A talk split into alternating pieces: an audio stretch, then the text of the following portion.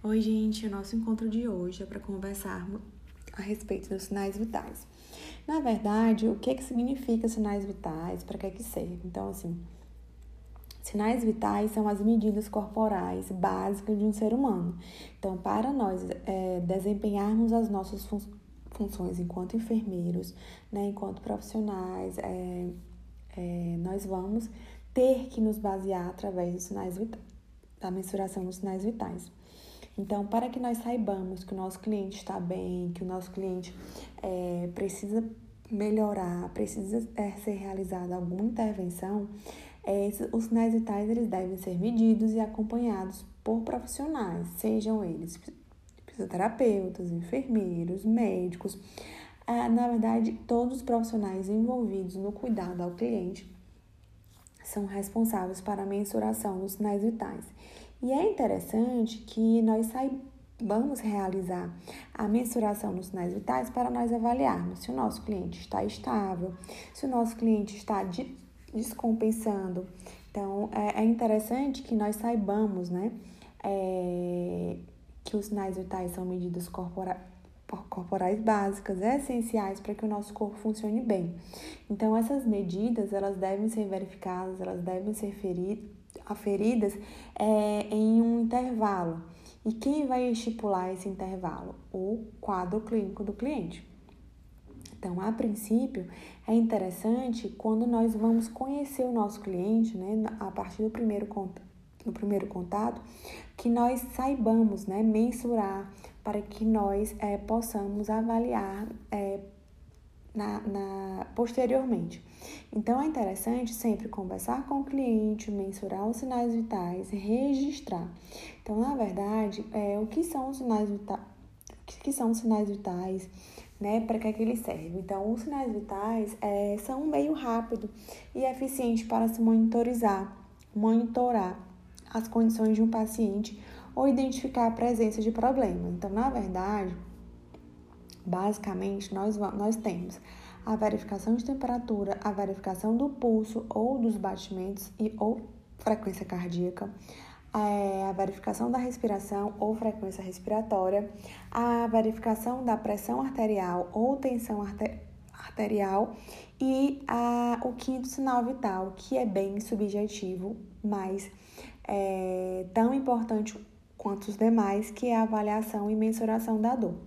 Né? Então, é, quando que nós devemos verificar os sinais vitais? No momento em que nós estamos tendo o primeiro contato com o nosso paciente, com o nosso cliente. Então, no momento da admissão, no momento em que nós estamos nos deparando, nós estamos tendo o primeiro contato com o nosso cliente, é o momento onde nós vamos verificar os sinais vitais. Érica, em qual momento chegamos no plantão, recebemos um, um, um paciente? No momento do primeiro contato, nós devemos verificar os sinais vitais. Nós devemos verificar os sinais vitais tam, também dentro da rotina de atendimento. Então, depois que nós estabelecemos a, a rotina, né, o intervalo de, de medição, de verificação, de, aferi, de aferição de sinais vitais, nós estabelecemos uma rotina, critérios para verificar esses sinais vitais. Então, nós vamos verificar os sinais vitais de acordo com o período pré-estipulado é, que está é, na, pre, na, prescri, na prescrição de enfermagem. Nós vamos verificar os sinais vitais em um momento que antecede uma consulta, antes do paciente se consultar antes do cliente ser submetido a uma consulta ou uma avaliação, ou consulta hospital ou consulta ambulatorial.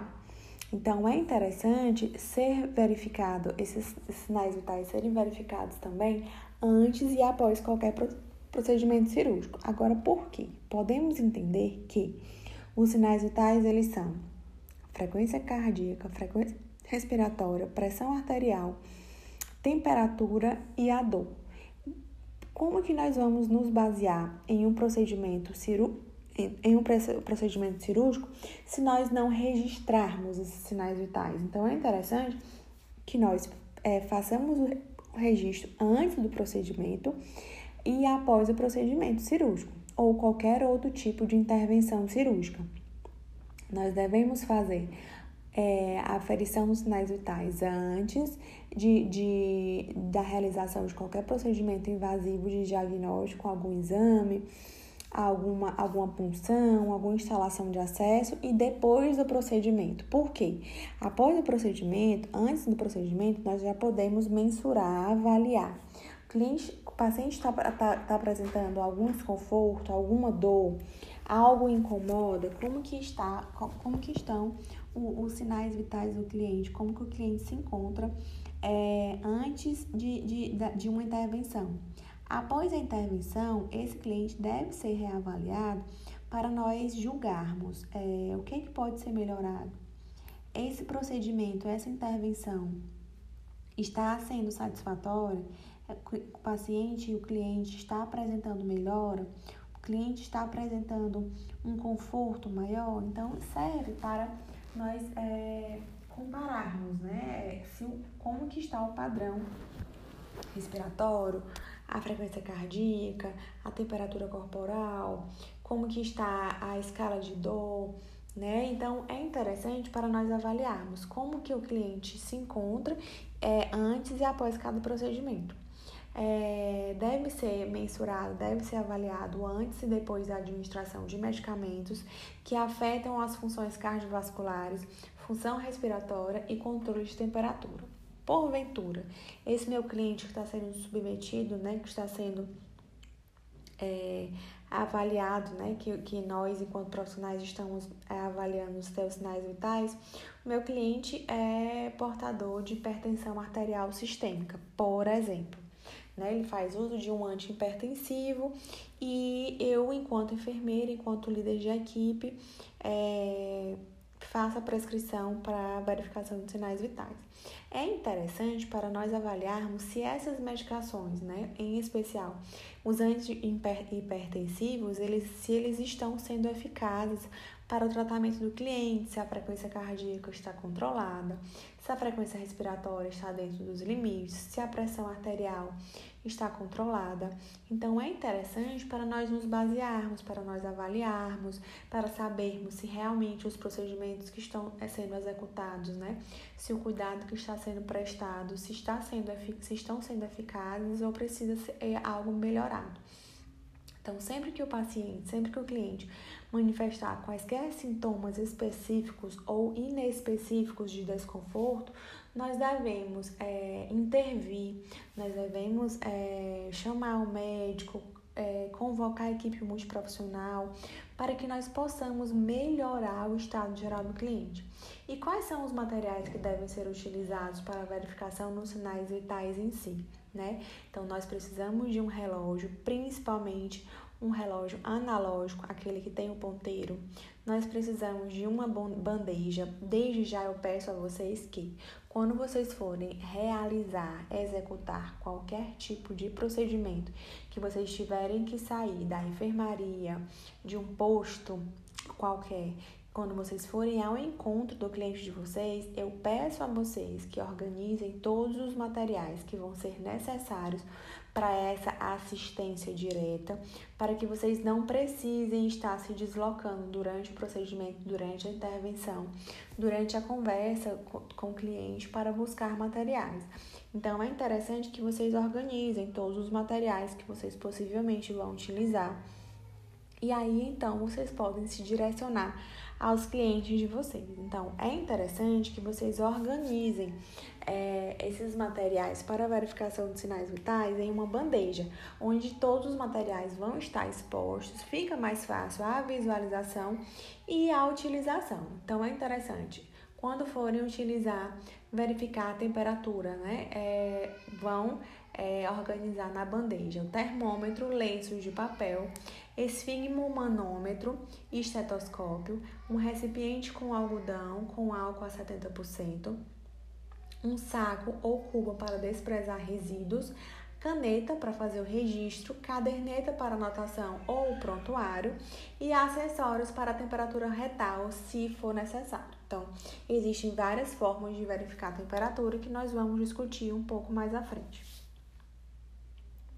Quando nós falamos na, no primeiro sinal vital, né, que é a temperatura, a verificação da temperatura, é onde nós vamos observar o, o nível de calor distribuído pelo corpo. Pelo corpo. Então, o, o, o ser humano é, é um indivíduo que ele vive em busca de uma homeotermia, homeostasia. Então é interessante que esse nosso cliente ele se apresente é, com uma temperatura do corpo estável, com uma temperatura do corpo equilibrada. Então, se a temperatura do local é, estiver próxima à temperatura do corpo do cliente, é interessante que nós levemos em consideração quaisquer alterações. Então, quais são os locais de verificação de temperatura? Nós temos a via oral, a via axilar ou inguinal. Então, nós podemos utilizar o termômetro é, nas dobras né, da, da, dessas articulações, principalmente na, na articulação do, do braço, é, na via retal. Então, é interessante que nós utilizemos, é, seria interessante, desculpa, seria interessante que nós utilizássemos o termômetro de mercúrio, que tem a linhazinha de mercúrio. Por quê? Porque ele é mais preciso, mas por haver né, relatos de contaminação por mercúrio por conta do termômetro é, analógico, né, que é esse termômetro aqui do slide é, de número 6, então é, as instituições de saúde elas estão é, utilizando o termômetro digital. Então, existe o termômetro é, analógico, que é esse aqui da linha, da colunazinha de mercúrio, que eu acredito, inclusive, que seja mais difícil de encontrar atualmente, mas é possível. Ele é mais preciso, ele se aproxima mais da realidade no qual o cliente se apresenta, porém, por conta dos riscos de contaminação por mercúrio, que é um material teratogênico, que é um material que pode prejudicar a mulher caso essa mulher esteja grávida. Então é interessante que é, ele caia em desuso como está acontecendo. Hoje em dia, atualmente, eles estão é, caindo em desuso cada vez mais e as instituições estão optando por termômetros digitais. Esse, esse da figura do slide número 6 é o termômetro retal, que é um termômetro especial para a região que vai ser utilizado. E quando nós falamos da mensuração da temperatura retal, nós temos procedimentos, nós temos é, passos que nós devemos seguir para a verificação da temperatura através do, do termômetro a temperatura retal, tá? Não se preocupem que, que nada é, é que não tem justificativa, tudo é justificável. No slide de número 8, vocês estão vendo o termômetro que eu falei para vocês, que é um termômetro que está caindo em desuso, porém é interessante vocês saberem né, é, manipular. Por quê? Porque se porventura a realidade da instituição que vocês forem trabalhar, que vocês forem prestar serviço, se na instituição tiver esse tipo de termômetro, é esse termômetro que vocês vão utilizar. Então é interessante que vocês é, é, sempre verifiquem né, onde que se encontra o ponto da localização do mercúrio, da coluna de, mercúrio, que é onde vai indicar a temperatura. Para você verificar a temperatura de um indivíduo com esse termômetro analógico, esse termômetro de mercúrio, né, que é o termômetro mais antigo, é interessante que você consiga diminuir ao máximo essa coluna de mercúrio, para que essa temperatura, antes de, de tocar ao cliente, ela se encontre abaixo de 34 graus. Então, o que é que você vai fazer? Você vai fazer movimentos circulares para baixo, onde vocês vão conseguir é, fazer com que essa coluna de mercúrio é, desça, ela, ela atinja a temperaturas abaixo de 34 graus, que é o mínimo que aparece no, no termômetro, como vocês podem ver nesse slide de número 9. E aí vocês vão fazer, realizar a higienização né, do corpo do termômetro para o bulbo com uma bolinha de algodão embebida com álcool a 70 e vocês vão fazer a higienização desse termômetro e vão colocar diretamente em contato com a pele do cliente. E o período onde vocês vão, é, o período onde vocês vão deixar o termômetro é, paradinho, quietinho, para fazer a leitura do termômetro, né, da leitura da temperatura, é de 5 a 7 minutos. Então é interessante que vocês tenham essa paciência. Os termômetros é, digitais, eles têm uma facilidade porque eles por si só, eles, eles alarmam quando a temperatura já está verificada. Então, é bem mais fácil, é bem mais rápido, é bem mais prático.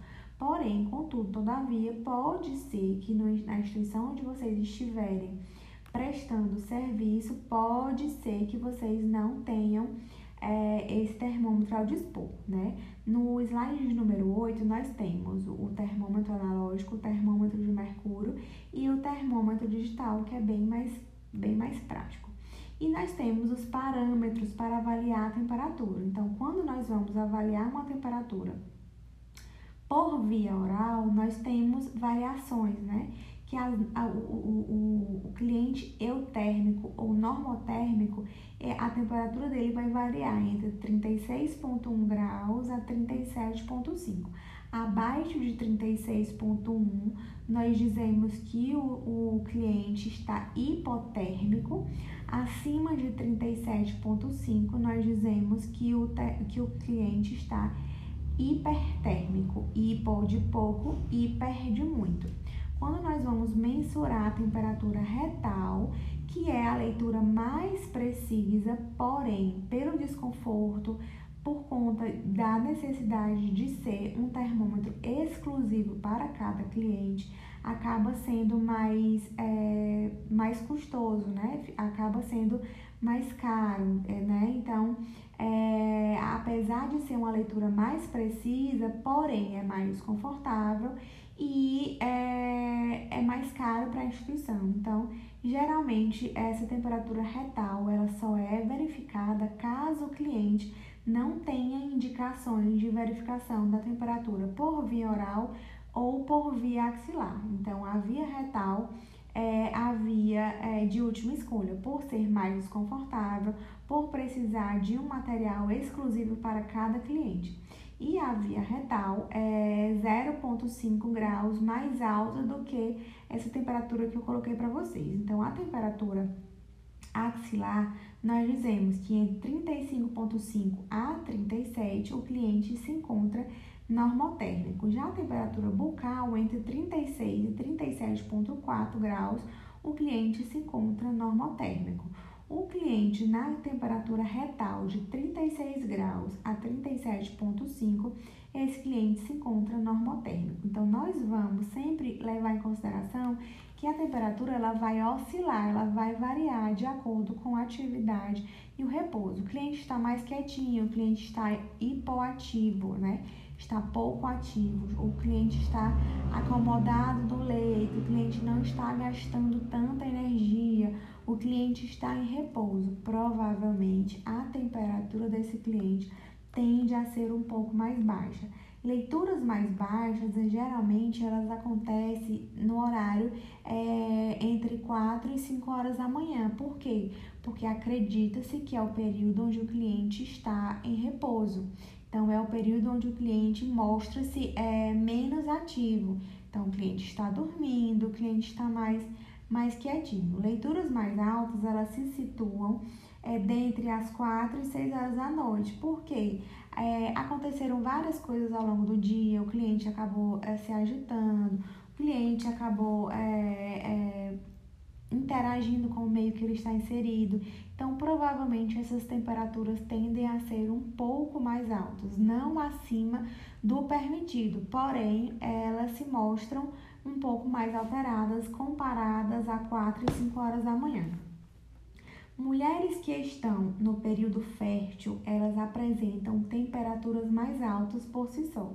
Então, mulheres, é, no geral, é, é, na, no, na idade, na idade fértil, né, no período fértil, elas possuem temperaturas mais altas que os homens. Então, aquelas mulheres em, em idade, é, idade de período fértil, geralmente elas apresentam temperaturas mais altas que os homens. Quando essas mulheres é, entram na menopausa, mesmo assim, essas mulheres apresentam uma variação de temperatura maior do que a dos homens na mesma idade. Então, em relação aos bebês, a temperatura é mais alta nos bebês e mais baixa nos idosos. Porém, os idosos, eles podem vir a apresentar É, temperaturas limítrofes, 35,5, 36. Se for temperatura axilar, eles apresentam 35,5, 36. Se for para temperatura bucal, eles apresentam 36 graus. Então, a, é, eles sempre estão mais próximos do mínimo, né?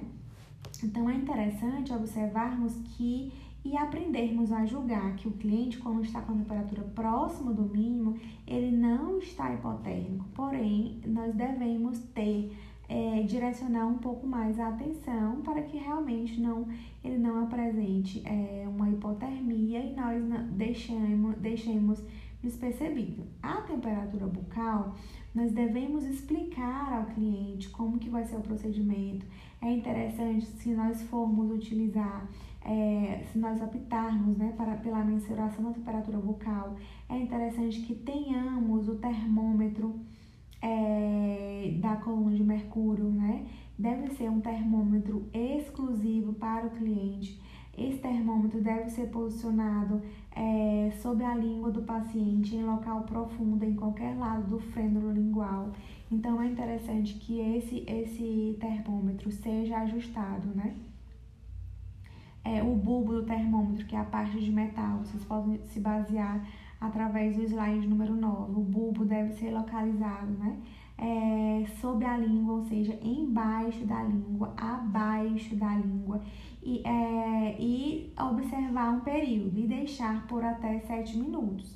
Então, sempre observar se o cliente está com os lábios cerrados, se o cliente está com os lábios cerrados, sem encostar os dentes e deixar por 7 minutos. Após isso, você deve registrar no prontuário a temperatura que foi encontrada, né? A temperatura que foi mensurada através da coluna de mercúrio e você deve especificar qual foi a região que você colocou o termômetro, que você posicionou o termômetro, que você localizou o termômetro. Então, a partir do momento que você é, mensura a temperatura é, bucal, você deve colocar temperatura bucal é, 36 graus Celsius. Você mensurou a temperatura axilar, você coloca temperatura axilar 36 graus Celsius. Você colocou a temperatura, mensurou a temperatura retal, você deve especificar qual é qual, qual foi a região que você escolheu, que você elegeu. Para você realizar a, essa mensuração da temperatura bucal e ter uma precisão maior, é interessante você julgar, né? Você conversar com o cliente, você observar. Esse cliente é tabagista, esse cliente fez uso, né, de cigarro há pouco tempo, esse cliente é, ingeriu alguma bebida mais quente então é interessante você respeitar esse período, você respeitar esse momento e esperar entre 20 e 30 minutos para poder avaliar. Da mesma forma, se o cliente estiver ingerido algum, algum líquido, alguma, alguma refeição é, que esteja gelada, você deve respeitar o período entre 20 e 30 minutos para fazer a mensuração, para fazer a avaliação. No slide de número 12, aqui está é, a imagem. Vocês vão posicionar, é, vão orientar o cliente, se ele for consciente, se ele estiver consciente orientado. Vocês vão orientar o cliente abrir a boca, vocês vão posicionar o bulbo abaixo da língua e pedir para o cliente fechar a boca. Deixar os, os dentes é, distantes do termômetro e esperar o tempo de 7 minutos, né? Da mesma forma, quando for mensurar a temperatura retal, é interessante que você é, posicione o cliente na, na posição de sims. Vocês vão é, estudar essa posição na, na disciplina de semiologias. Não sei se vocês já pagaram, mas se vocês não pagaram ainda, é uma posição onde o cliente encontra-se em decúbito lateral, onde você vai posicionar o cliente caso ele, ele não consiga se movimentar sozinho, onde você vai posicionar o cliente em decúbito lateral e você vai elevar a perna que estiver em cima Então, você vai é sempre respeitar a privacidade do cliente, você vai expor apenas o local onde vocês vão é, realizar a, o procedimento. Vocês vão passar o lubrificante no papel, né? O papel que está na bandeja, vocês vão posicionar o, o papel, vão colocar o lubrificante no termômetro, né? E vocês vão inserir na região glútea superior. Então, vocês vão colocar o, o, o termômetro na região glútea superior. É interessante introduzir o termômetro é, em direção ao umbigo. Então, vocês vão observar o, o, o reto, né? E vocês vão é, realizar a introdução desse termômetro. E é interessante que vocês, enquanto profissionais, segurem esse termômetro para evitar a quebra, para evitar é, que o cliente se machuque, principalmente esses clientes que, que né, é, provavelmente devem estar com outras limitações. Por quê? Porque a via retal para mensuração da temperatura não é a via de primeira escolha. A via de primeira escolha é a via axilar. Mas para que essa temperatura seja mensurada por via retal, provavelmente esse cliente deve ter alguma limitação e deve ser um local onde é de última escolha, né?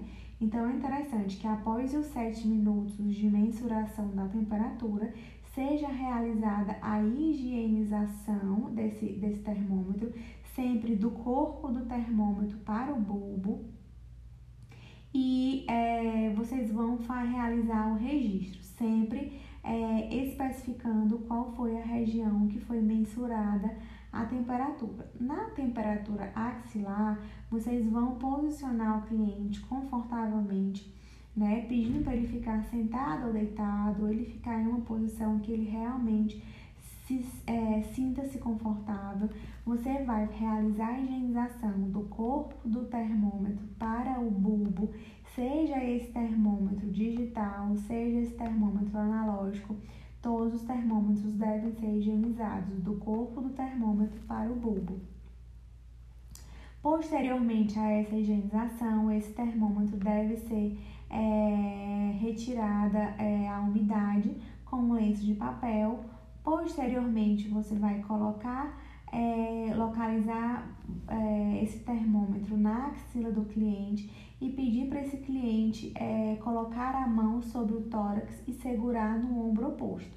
Então, nós vamos pedir, se nós colocarmos o termômetro na axila direita, nós vamos pedir para que o cliente utilize a mão direita para segurar o peito esquerdo. Dessa forma, vai haver uma maior adesão do braço com o tórax do cliente. Isso vai fazer com que esse termômetro fique bem localizado. E aí nós vamos pedir para o cliente baixar o cotovelo e aguardar entre 5 e 7 minutos. Após a verificação desse termômetro, dessa temperatura, você deve especificar no registro de enfermagem que foi uma temperatura axilar. A via oral é uma via contraindicada para os pacientes inconscientes, para os pacientes desorientados, para os pacientes com riscos de apresentar convulsões, em crianças muito novas, crianças irritadas, bebês, pacientes com problemas orais ou nasais.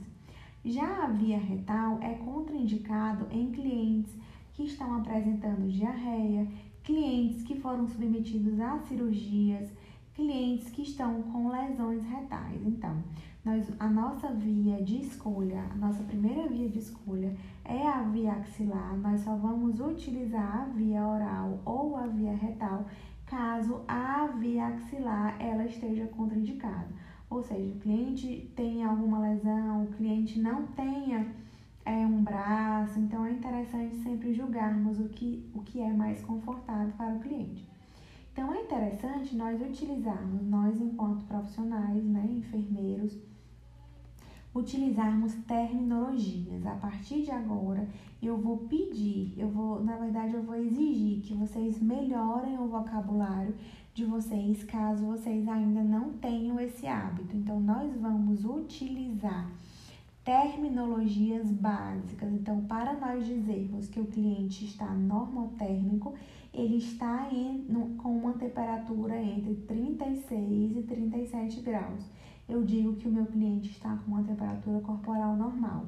E quando eu for realizar a avaliação desse meu cliente e posteriormente o registro no prontuário do meu cliente, eu vou dizer que o meu cliente está normotérmico, porém eu tenho que dizer quanto que a temperatura do meu cliente está marcando. Então, meu cliente está normotérmico, meu cliente está afebril. Eu tenho que dizer temperatura axilar 36 graus Celsius. Meu, meu cliente está normotérmico. Temperatura é, bucal 36 graus Celsius. Então, eu vou dizer, caracterizar que o meu cliente está normotérmico, vírgula, e vou dizer qual foi o local de mensuração da temperatura e o valor encontrado. Para eu dizer que o meu cliente está em estado febril ou febrícula, eu vou dizer que ele está entre 37,5 a 37,8 graus Celsius. O meu cliente que apresenta febre ou hipertermia, ele apresenta temperatura a partir de 37,8 a 38,9. Quando eu digo que o meu cliente está apresentando, está, é, está em um quadro de pirexia, pirexia, para quem não sabe, é febre. Então, para dizer que meu, meu cliente está em um quadro de pirexia, fica entre 39 e 40 graus Celsius. Então, hiperpirexia é a partir de 40 graus Celsius, hipotermia é uma temperatura abaixo de 35 graus Celsius e hipertermia é entre 38 graus Celsius. Então, se eu quiser trabalhar com a nomenclatura normotermia, hipotermia e hipertermia, eu posso. Mas vocês têm a opção também de, de utilizarem a febril, estado afebril, febrícula, pirexia, hiperpirexia. E isso fica a critério de vocês. Mas é interessante que vocês saibam porque essa terminologia ela pode variar de profissional para profissional. Todas essas terminologias elas são utilizadas, elas são aceitas e elas podem ser é, registradas, tá bom? Já o segundo sinal vital é o pulso. Como que nós vamos realizar a mensuração, a verificação do pulso dos nossos clientes? A palpação do pulso ela é um dos procedimentos clínicos mais antigos da prática médica, da prática clínica dos, dos profissionais em si, né, dos profissionais de saúde em si. Representa um gesto simbólico porque é um dos primeiros contatos físicos entre o médico, entre o enfermeiro, entre o fisioterapeuta, entre o técnico de enfermagem e o cliente. Então, o que é o pulso? O pulso é a contração e o relaxamento alternado de uma artéria.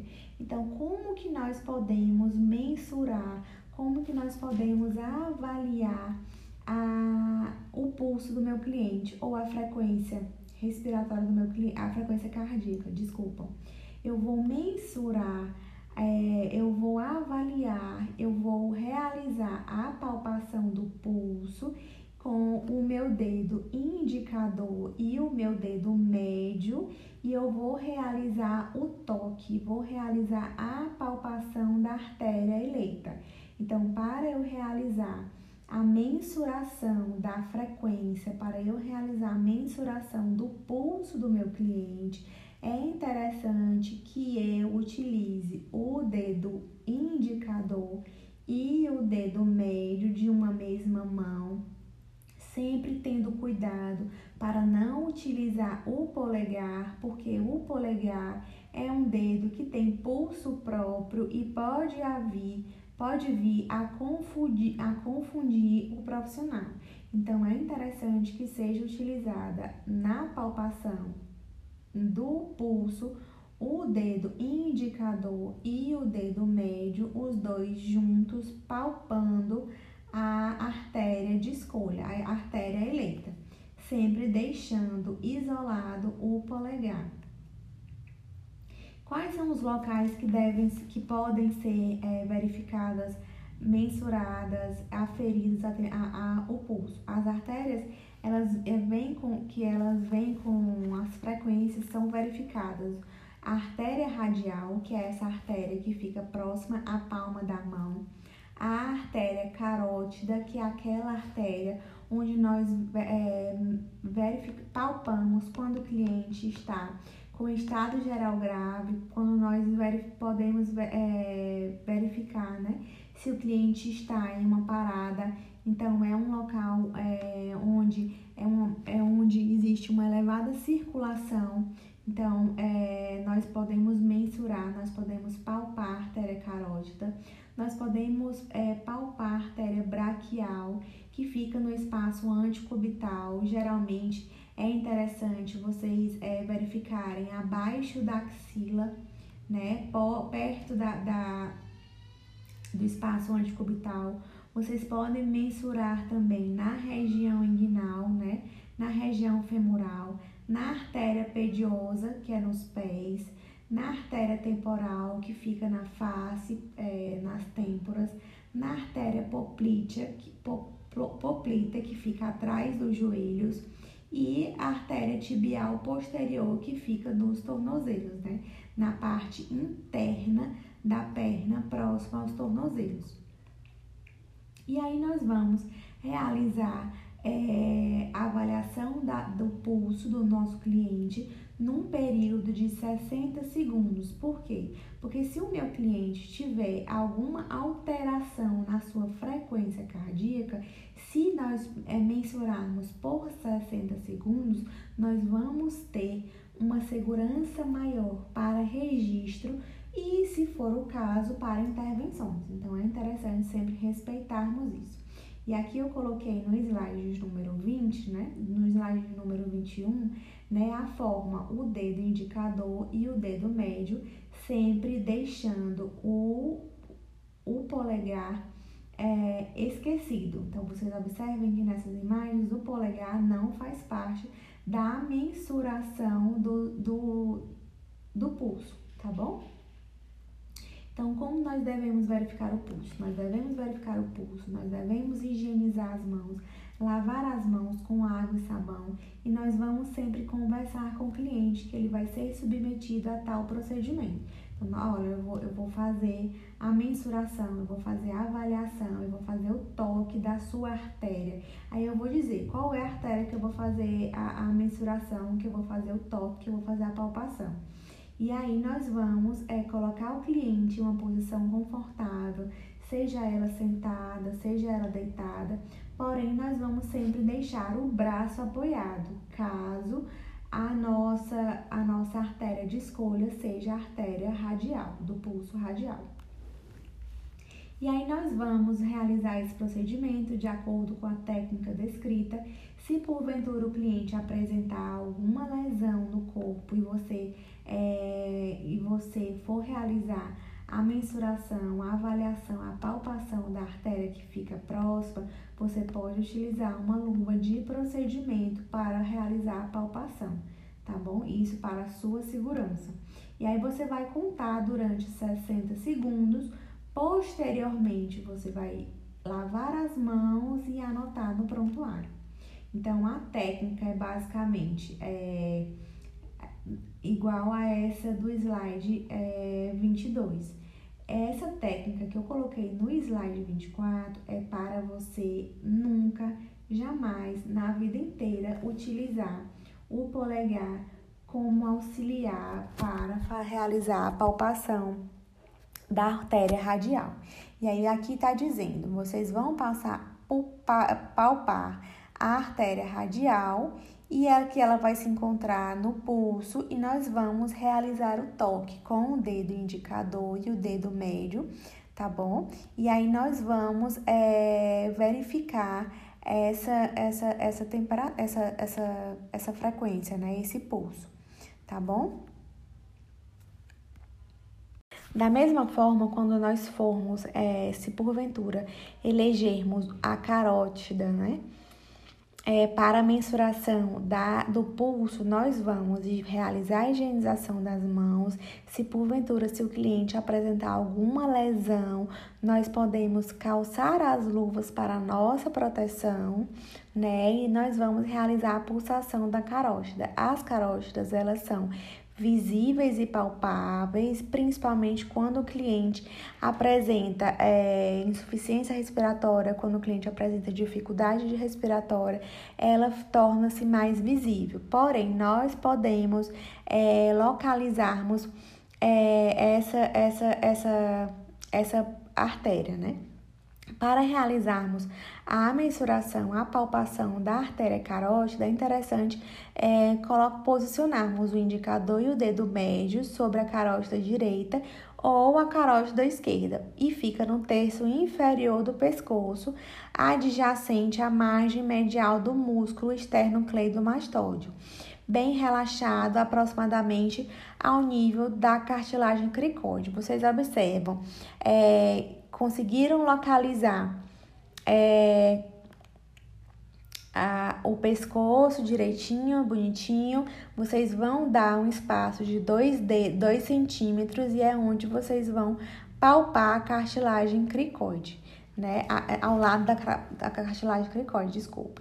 Se vocês optarem para realizar a, a palpação do pulso braquial, né? Vocês vão utilizar a artéria braquial, que fica mais fácil de ser palpada na face interna do cotovelo, na fossa anticubital, né? E o braço do cliente ele deve estar repousado, deve estar relaxado, com o cotovelo estendido, né? E as palmas e a palma da mão do braço que está sendo verificada o pulso para cima. E aí deve ser respeitado o período de 60 segundos. Da mesma forma acontece o toque na femoral, né, na artéria femoral, que fica localizada na região inguinal do cliente, onde você vai utilizar o dedo indicador e o dedo médio por um período, é, tocando essa artéria por um período de 60 segundos. Da mesma forma acontece a, a palpação no pulso poplíteo, que fica atrás do joelho. Né? E a frequência deve ser avaliado num período de 60 segundos, por quê? Porque a frequência ela pode ser irregular. Então, o cliente pode ser, deve, pode apresentar alguma cardiopatia, alguma alteração na frequência cardíaca. Então, é interessante que nós mensuremos essa palpação por 60 segundos para que é, nós cheguemos a um valor mais próximo da realidade. Então, a contagem deve ser sempre feita por um período de 60 segundos, sendo que a frequência ela pode variar de acordo com a idade e diversas condições clínicas. O cliente é cardiopata, o cliente está sob uso de alguma medicação, então serve para mensurarmos como que esse nosso cliente se encontra. Então, o cliente que apresenta frequência cardíaca, né, a frequência apresenta pulso é, aumentado em situações de exercícios, esforços, emoção, gravidez ou em situações é, patológicas, ou seja, o cliente apresenta um quadro de hipertermia, e, é, hipertireoidismo, hipovolemia, ou seja, o cliente está apresentando episódios de vômito, ou seja, requer esforços. Então, provavelmente que esse cliente está é, tá apresentando é, um pulso mais acelerado, um pulso mais aumentado. Da mesma forma, um, cli um cliente que é atleta, né, que tem um histórico de atleta, é, provavelmente ele tende a ter uma tolerância maior. Então, a sua frequência respira é, a sua frequência cardíaca, ela tende a ser é, mais diminuída, né? E aí, na primeira infância, a frequência respiratória é um pouco mais acelerada. Então, a frequência, re, a frequência cardíaca, diga, desculpa, a frequência cardíaca tende a, a se encontrar entre 120 a 130 batimentos por minuto. Na segunda infância, a partir dos dois anos de idade, fica entre 80 a 100 batimentos por minuto. O adulto é considerado normal entre 60 a 100 batimentos por minuto, certo que nós vamos sempre levar em consideração a história clínica do cliente, o estado de sono e repouso, se ele está fazendo uso de alguma medicação que pode alterar essa sua frequência respiratória. Sendo acima do valor normal, nós temos um cliente é, taquisfígmico e um cliente com uma frequência é, cardíaca abaixo do normal é um cliente bradisfígmico. Eu posso utilizar a terminologia de taquicárdico e posso utilizar a terminologia de bradicárdico. Se esse cliente apresenta é, valores dentro da normalidade, eu digo que está normocárdico, tá bom? Fica a critério de vocês essa terminologia. É, é, é interessante que vocês levem em consideração o ritmo que vocês observem a sequência das, das palpações, se são palpações contínuas, se existem intervalos durante essa mensuração, durante essa palpação. Então é interessante que o ritmo ele é dado pela sequência das, das, das pulsações, né? Sendo que quando ocorrem intervalos iguais, nós chamamos de ritmo irregular. Digo, nós chamamos de ritmo regular, que são intervalos iguais. Se esses intervalos são, é, não são iguais, se eles são horas mais longos, se eles são é, horas mais curtos, nós chamamos de ritmos irregulares. E daí a importância de respeitarmos os 60 segundos, justamente para conseguirmos mensurar essa frequência cardíaca dentro dos 60 segundos. A arritmia, ela traduz, ela significa uma alteração da frequência cardíaca. E é interessante sempre levarmos em consideração as particularidades do cliente. O cliente faz uso de alguma medicação, o cliente foi submetido a algum procedimento onde ele sentiu dor. Então, todos esses parâmetros, eles devem ser levados em consideração quando formos mensurar os sinais vitais dos nossos clientes. Da mesma forma que a respiração, ela deve ser mensurada. Porém, a respiração, para que nós relembremos, né, a respiração é a troca de gases dos pulmões com o meio exterior, que tem como objetivo de absorver o oxigênio e eliminar o gás carbônico. A frequência respiratória de uma criança varia e é diferente da frequência respiratória de um adulto.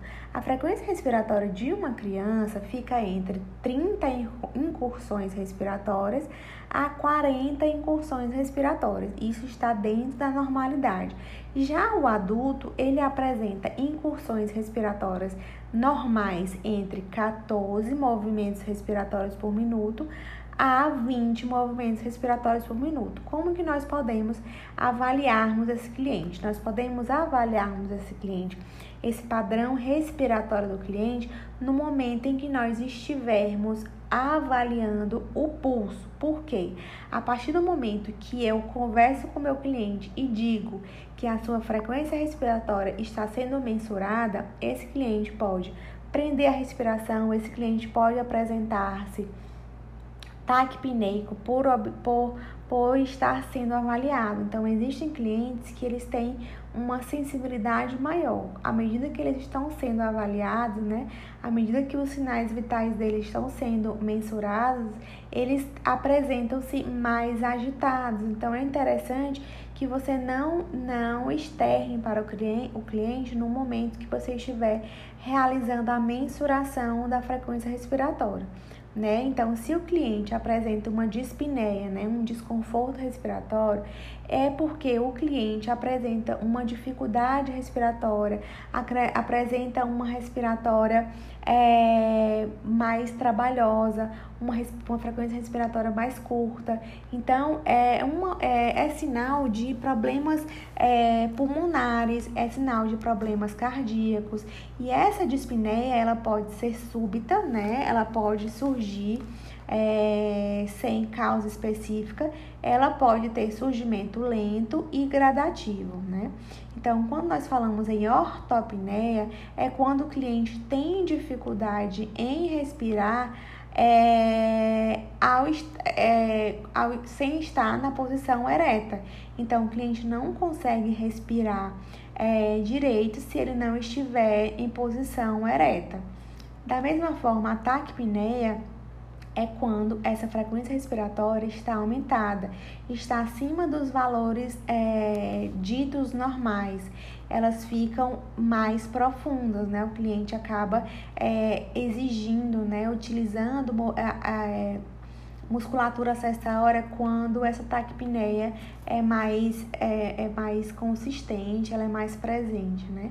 À medida que essa taquipneia, que essa frequência respiratória aumenta, o cliente tende a apresentar uma frequência mais profunda, ele tende a inspirar mais profundamente, né? A bradipneia é a respiração mais lenta, abaixo da normalidade, e a apneia a apneia é quando não existe a respiração, não existe incursões respiratórias, não existem movimentos respiratórios. Então, para realizar a mensuração da respiração, é interessante que tenhamos um relógio analógico, um relógio com ponteiro de segundos, um papel e caneta para realizar o registro posterior a essa avaliação. Então, nós devemos, enquanto profissionais, higienizar as mãos, orientar ao cliente que ele está sendo submetido à avaliação da palpação e em conjunto da respiração, não deixar o cliente perceber que ele está sendo avaliado em relação à sua frequência respiratória e essa mensuração deve ser feita dentro de 60 segundos. Ao término desse toque, você deve, né, se você se sentir é, mais à vontade, lavar as mãos e realizar o, o registro no prontuário. Se porventura esse cliente apresentar alguma lesão é, dermatológica, você pode utilizar a luva para a sua proteção, tá bom? E aqui eu coloquei é, que eu te retirei do livro, que vai ser a base para vocês é, estudarem em relação às incursões, né, aos movimentos respiratórios, que se porventura forem utilizado o capnógrafo, vocês vão observar essas curvas, tá bom? A pressão arterial ela é verificada com o auxílio do esfigmomômetro e do estetoscópio. A pressão arterial ou tensão arterial é um parâmetro de suma importância na investigação diagnóstica, sendo obrigatória em toda consulta de qualquer especialidade, sendo relacionada ao coração. Então, a pressão arterial ela vai servir para nós avaliarmos, conseguirmos é, julgarmos como que esse cliente se encontra é utilizada pela o esfigmomanômetro e o estetoscópio. Como que vai ser feito? A verificação, a mensuração da pressão arterial é a medida da força aplicada contra as paredes das artérias. Então, quando o coração bombeia o sangue através do corpo. Então, a pressão é determinada pela força e quantidade de sangue bombeado e pelo tamanho e flexibilidade das artérias. Então, quando existe a, a, mensuração da pressão arterial, nós vamos ter uma medida mais, é, mais, mais precisa da frequência cardíaca, da pressão arterial, da, da circulação que esse nosso cliente apresenta diante das suas artérias. A título de informação, né? O esfigmonômetro é um instrumento utilizado para a medida da pressão arterial ele foi idealizado por três cientistas e o tamanho do aparelho depende da circunferência do braço. Então, eu vou aqui para o slide de número slide de número 43, onde vocês vão observar que existe uma coluna de mercúrio e existe a abraçadeira.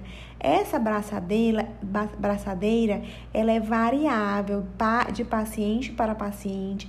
O tamanho, o que vai interferir é o tamanho do paciente, o peso do paciente e a partir de então é que nós vamos eleger qual é a braçadeira mais adequada para cada tipo de paciente, tá? Então, o tamanho do aparelho depende da circunferência do braço a ser examinado, sendo que a bolsa inflável do manguito ela deve ter uma largura que corresponda a 40% da circunferência do braço, sendo que seu comprimento deve ser de 80%. Manguitos muito curtos ou muito estreitos, eles podem fornecer leituras falsamente elevadas, ou seja, eu, eu, se eu utilizar um manguito que deveria ser utilizado para uma criança, provavelmente para nós mensurarmos, para nós conseguirmos ocluirmos a artéria, nós vamos é, precisar encher o manguito com mais facilidade. Então, se o manguito é menor do que o braço do nosso cliente, esse manguito vai tornar-se pequeno. Então, imaginem, é, o paciente é um paciente obeso e nós vamos utilizar um cinto P, então acreditem, provavelmente esse cliente ele vai utilizar o último buraquinho do cinto. Da mesma forma, vocês vão julgar a utilização do manguito. Então, o braço desse cliente é um braço grande, é um braço como que é? Então, nós devemos eleger o tamanho do manguito de acordo com a realidade do braço do nosso cliente. Posteriormente, nós vamos é, saber que o esfigmomanômetro, né, ele pode ser de coluna de mercúrio para medida de pressão ou ele pode ser aneroide. Então, existem aparelhos semi-automáticos que se utilizam de métodos é, auscultatórios e oscilométricos com grau de confiabilidade variável. Então, para a nossa maior segurança, é interessante que nós utilizemos o esfigmo tradicional, tá bom? Nós só vamos utilizar o esfigmo é, eletrônico, o esfigmo digital, caso nós não tenhamos o esfigmo aneroide, tá bom? Eu coloquei esse de mercúrio porque pode ser que vocês vão ofertar serviço em algum lugar e vocês encontrem.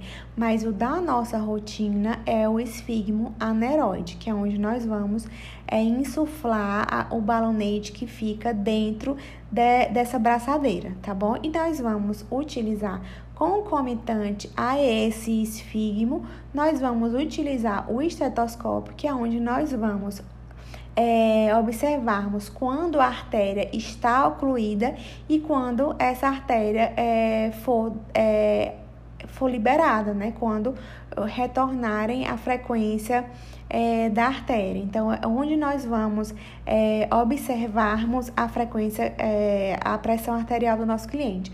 Nós vamos utilizar a abraçadeira, sempre respeitando 2 centímetros acima da fossa anticubital e nós vamos posicionarmos o, o, a, o estetoscópio na, na fossa anticubital. Nós vamos eleger uma artéria que nós vamos ocluir, vamos posicionar o manguito, né, o esfigmomanômetro, e nós vamos insuflar essa braçadeira. Nós vamos insuflar essa braçadeira até a oclusão da artéria. A artéria foi ocluída, nós vamos é, abrir o manguito devagarzinho e nós vamos mensurar a pressão arterial sistólica a, pra, a partir da primeira batida que nós vamos auscultar no, no, através do estetoscópio. E aí nós vamos observar que vão, vai haver a abertura dessa artéria, essa frequência, essa frequência cardíaca tende a ser um pouco mais acelerada e vai chegar um momento onde essa, essa bulha, né, essa frequência, ela vai diminuir mais um pouco, que é onde nós vamos mensurar a pressão diastólica. Então, o estetoscópio existem de vários modelos, porém, devem haver as olivas, que, que são esses pontinhos. Vamos aqui para o slide de número é, 48. Nós temos as olivas, que são pequenas peças cônicas, né, arredondadas, que vão proporcionar uma perfeita adaptação ao meato auditivo. Então, de forma que vai criar um sistema fechado entre o ouvido e o aparelho, onde nós podemos auscultar de forma mais precisa a, a nossa frequência, a frequência do nosso cliente, na verdade. A armação metálica, né, que é essa parte do, dos extensores, né, que tem aqui na figura de número 48, que é a estrutura do, do, do nosso estetoscópio, né? Que vai pôr em comunicação as peças auriculares com o sistema flexível de borracha. E aí existe uma mola que vai permitir um perfeito ajuste ao aparelho. Tem os tubos de borracha que são utilizados para a extensão de, desse estetoscópio, né? Que são de várias, vários diâmetros, de vários comprimentos. E existe é, os receptores, que é a campânula, que é onde nós devemos posicionar o nosso indicador e dedo médio, nunca na vida inteira nós vamos posicionar o nosso indicador acima da campânula.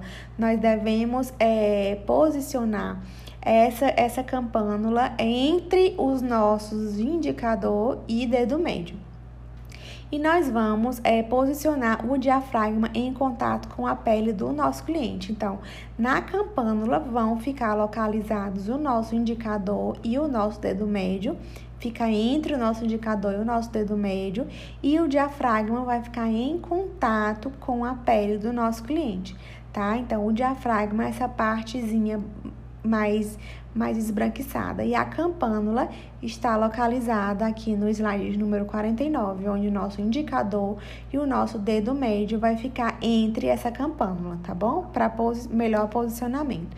Nós vamos ajustar, nós vamos posicionar o braço eleito, nós vamos observar o posicionamento desse esfignomamômetro de 2 a 3 centímetros acima da fossa anticubital e a partir de então vai ser mensurado é, a pressão arterial. Lembrando que esse slide de número 51, ele serve para vocês observarem a, o posicionamento é, da campânula, mas esse indicador, por favor, desconsiderem essa imagem. É, os valores normais da pressão arterial, que são estabelecidos pelo Conselho Brasileiro é, da Sociedade Brasileira de Cardiologia, é, acima de 18 anos de idade, o dito normal é entre 120 a pressão diastólica desculpa, a pressão, a pressão sistólica e 80, que é a pressão diastólica, né, em milímetros de mercúrio. A pressão arterial sistólica, assim como a diastólica, ela pode estar alterada isolada ou conjuntamente. E aqui eu coloquei é, um quadrinho da última diretriz brasileira de hipertensão, coisa nova, né, coisa atualizada, digo, onde vocês podem utilizar como um, um, material de pesquisa. Vocês não precisam decorar, mas é interessante que vocês avaliem a realidade, as particularidades dos clientes de vocês, observem se eles têm alguma doença de base, se eles são cardiopatas, se eles fazem uso de algum antihipertensivo, e aí, a partir de então, vocês vão poder é, avaliar. O cliente apresenta uma pressão arterial ótima, o cliente apresenta uma pressão arterial normal, o cliente está em estágio de pré-hipertensão. Então, é interessante que vocês avaliem as particularidades dos clientes de vocês.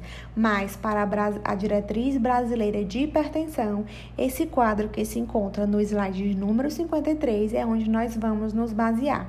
Claro que existem as particularidades de cada cliente, tá? Cada cliente pode ter alguma variabilidade, né? Então, nós vamos sempre levar em consideração a idade. Em criança, é, são, são valores mais baixos do que em adultos. É, pessoas do. mulheres, né? Essa, essa, esses valores são um pouco mais baixos do que o homem. Porém, na prática, nós vamos julgar como um todo, né? Sempre respeitando os valores de 120 por 80 milímetros de mercúrio. A raça, geralmente, é, existem diferenças de grupos étnicos muito distintos e talvez, muitas das vezes, é, de acordo com as culturas, de acordo com a alimentação, a temperatura de algumas raças pode, podem ser é, é, diferentes, né? Variáveis. Podem, podemos levar em consideração o padrão de sono, né? O sono durante é, ocorre uma diminuição em cerca de 10% da pressão sistólica, assim como a diastólica. Porém, se o cliente estiver fazendo uso de alguma sedação, de algum medicamento é, para dormir, algum analgésico, pode ser que essa pressão arterial desse cliente é, apresente-se um pouco mais baixa do que o normal. Se o cliente é, foi exposto a alguma emoção, se o cliente apresentou alguma alteração, pode ser levado em consideração o momento em que aquele cliente se encontra. Ah, ele, ele está sentindo dor. Então, esse é um caso para você levar em consideração, é, observar em outros momentos, mensurar essa pressão arterial em outros momentos e não julgar que o cliente apresenta-se hipertenso porque naquele momento de emoção a pressão arterial dele é, mostrou-se aumentada. Então, tudo deve ser levado em consideração. O cliente está é, realizando atividade física, é interessante que você peça para o seu cliente sentar 5 minutinhos, 10 minutinhos, ficar quietinho para então ser verificado a pressão arterial, porque o exercício físico ele provoca intensa elevação da pressão arterial. Assim como se vocês verificarem a, a, a, frequência cardíaca, vocês vão observar que vai estar aumentada. Então, devido ao aumento do débito cardíaco, havendo curvas normais da elevação de pressão arterial durante ao esforço físico. Então, deve ser levado em consideração é, se o cliente estava em repouso, se o cliente estava sendo submetido a algum teste físico e tudo isso deve ser registrado no prontuário. Se o cliente é, alimentou-se, é, alimentações bem muito condimentadas, é, teve dificuldade em deglutir, provavelmente esse cliente pode apresentar alguma alteração na sua pressão arterial. Então, é, não tem nenhum significado prático. Estou falando a nível mesmo de, de bom senso, de, de, de ter uma sensibilidade maior em avaliar, em registrar, tá bom? E o quinto sinal vital, que eu coloquei até de uma forma diferente, porque o quinto sinal vital, ele é bem subjetivo. Na verdade, nós, não, nós enquanto profissionais, nós não temos como é, mensurar esse quinto sinal vital. Então, nós vamos sempre levar em consideração os outros, a temperatura, o pulso, a frequência respiratória e a pressão arterial. Por quê? Porque a dor é uma sensação subjetiva. A minha dor pode ser é, em uma escala de dor de 0 a 10, a minha dor pode ser 10, mas eu consigo ver que a frequência respiratória, a frequência respiratória está dentro dos padrões normais, a frequência cardíaca está dentro dos padrões normais. Mas por esse quinto sinal vital ser algo subjetivo, né, é, nos deixa impotentes, nos deixa mais inseguros em relação a julgarmos. Então, o sinal vital, o quinto sinal vital, é um sinal subjetivo que vai servir para nós julgarmos, para nós avaliarmos holisticamente esse nosso cliente. Então, o controle da dor, o alívio da dor, do sofrimento, eles são responsáveis, é, são responsabilidades nossa, da equipe de enfermagem, da equipe da, é, da área da saúde. E como a maioria dos profissionais, eles não têm é, sensibilidade, eles não têm conhecimento a respeito das doses, do tempo, da ação dos medicamentos, das técnicas analgésicas que, que estão sendo utilizadas, então é interessante que nós tenhamos né, uma, uma uma flexibilidade maior para avaliação desse quinto sinal vital. O, sempre levando em consideração, né, estejamos conscientes é, que a, o controle da dor ela é, é essencial para a assistência holística do nosso cliente. Então, quando o nosso cliente ele avalia, né, ele relata que está sentindo dor, provavelmente a sua frequência cardíaca, a sua frequência respiratória, a sua pressão, arterial e a sua temperatura tende a estar alterada.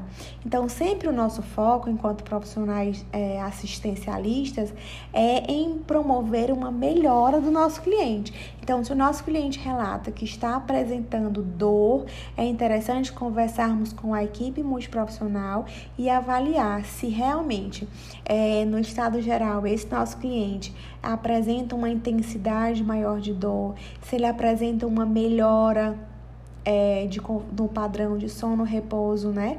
Então, se ele apresenta uma melhora no padrão de sono e repouso, provavelmente ele está mais confortável, esse, essa sua escala de dor está diminuída. Então, é interessante sempre é, clientes que estão hospitalizados, clientes que nós podemos monitorar esse quinto sinal vital, é interessante que nós sempre é, façamos esse registro.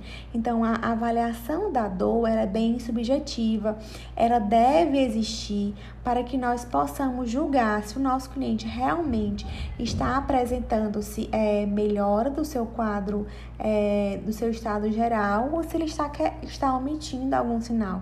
Então, nós podemos avaliar esse nosso cliente através das suas fáscias, se ele apresenta alguma alteração, se ele apresenta, a, a, se ele franze a testa, se ele apresenta um encurtamento de algum membro, né? Você faz o toque de, em algum local do corpo e ele encurta, né? Ele, ele retira. Então, serve para nós julgarmos esse quinto sinal vital, que é tão importante quanto os demais. Por quê?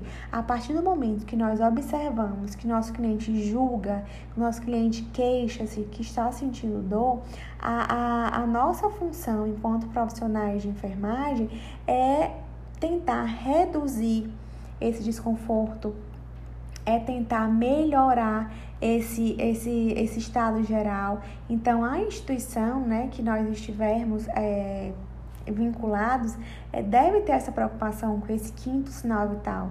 E é nossa função, enquanto profissional de enfermagem, adotar uma rotina de avaliação de ocorrência e intensidade da dor para todos os clientes, né? Sempre observando, é, ao invés de perguntarmos, nós podemos avaliar visualmente como que esse cliente se encontra, registrar como que esse cliente se encontra, em quais momentos ele apresenta alterações nessa, nesse seu conforto, né?